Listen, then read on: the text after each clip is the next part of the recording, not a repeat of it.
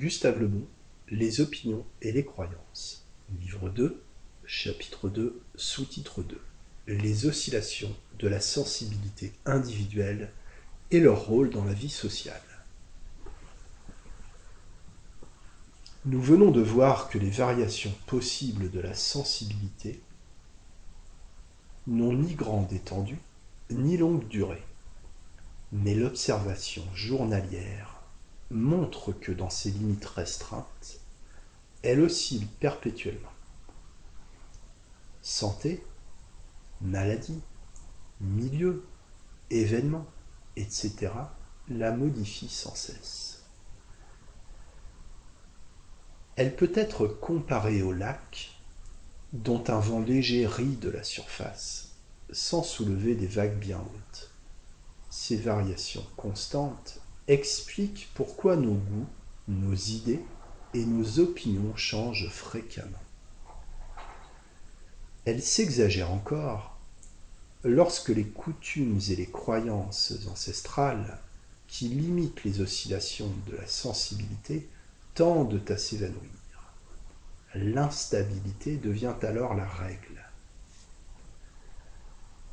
Certains facteurs des opinions peuvent également limiter les oscillations de la sensibilité, telle la contagion mentale, créatrice de modes capables de stabiliser un peu notre mobilité, les sensibilités collectives momentanément fixées se traduisent alors en œuvres diverses qui sont le miroir d'une époque. Très affinée par certaines excitations répétées, la sensibilité finit par s'intellectualiser un peu. L'esprit complète ce que devait autrefois préciser une accumulation de détails. Comparez par exemple les lourds dessins de Daumier à ces sobres esquisses modernes où n'a été gardé que le trait saillant des personnages laissant à l'œil le soin de les compléter. De même, en littérature, les longues descriptions de paysages sont remplacées aujourd'hui par quelques lignes brèves mais évocatrices. En s'affinant, la sensibilité s'émousse aussi. La musique simple de Lully, qui charmait nos pères, nous ennuie. La plupart des opéras d'il y a seulement 50 ans paraissent démodés.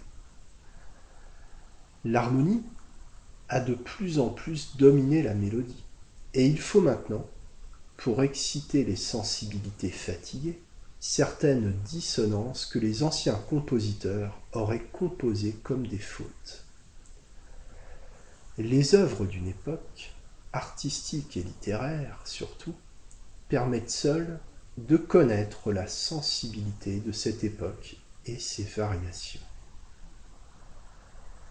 C'est précisément parce qu'elles sont la véritable expression de la sensibilité d'une époque que les œuvres d'art sont datées facilement. Pour la même raison, elles sont beaucoup plus instructives que de méthodiques livres d'histoire. L'histoire juge le passé avec la sensibilité moderne. Son interprétation, forcément fausse, nous apprend peu. Le moindre conte, roman, tableau, monument de l'époque considérée est d'un enseignement autrement exact et intéressant. Les sensibilités ne se transposent ni dans l'espace, ni dans le temps. Une œuvre architecturale formée d'un mélange d'éléments d'époques éloignées ou provenant de races différentes nous choquera nécessairement parce qu'issue de sensibilités dissemblables de la nôtre. Si par suite de l'évolution de notre espèce, notre sensibilité se transformait, toutes les œuvres du passé, les plus admirées aujourd'hui, le Parthénon, les cathédrales gothiques, les grands poèmes, les peintures célèbres, seraient regardés comme des productions indignes de fixer l'attention. Ce n'est pas une vaine hypothèse. De Louis XIII au commencement du dernier siècle, le gothique ne fut-il pas considéré comme un art barbare, objet des malédictions des écrivains et des artistes? Jean-Jacques Rousseau notamment. Une longue évolution ne serait même pas nécessaire pour amener les peuples à dédaigner ce qu'ils admirent aujourd'hui.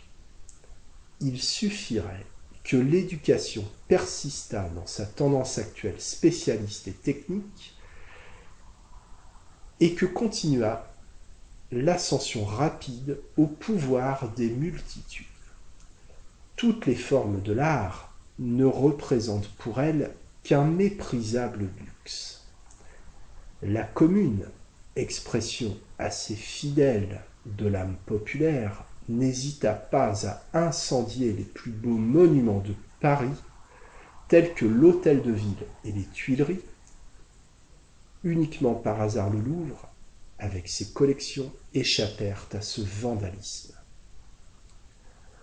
Quoi qu'il en soit de leur avenir, les œuvres du passé subsistent encore, et seules nous font connaître sa véritable histoire. Sans ces éléments d'information, fournis par la littérature et l'art, la sensibilité d'une époque resterait aussi inconnue que celle des habitants de Jupiter. Nous pourrions déterminer seulement son intellectualité par l'étude des livres de science. Ces derniers sont en effet généralement indépendants de la sensibilité de leurs auteurs. Un roman est toujours daté. Un traité de géométrie pure ne l'est pas. La vieille géométrie d'Euclide, encore enseignée, pourrait être signée par un mathématicien moderne. Son auteur la rédigea, en effet, avec des éléments uniquement rationnels, et où sa sensibilité n'eut aucune part. L'intelligence, c'est mettre en évidence des vérités générales et éternelles. La sensibilité, créer des vérités particulières et momentanées.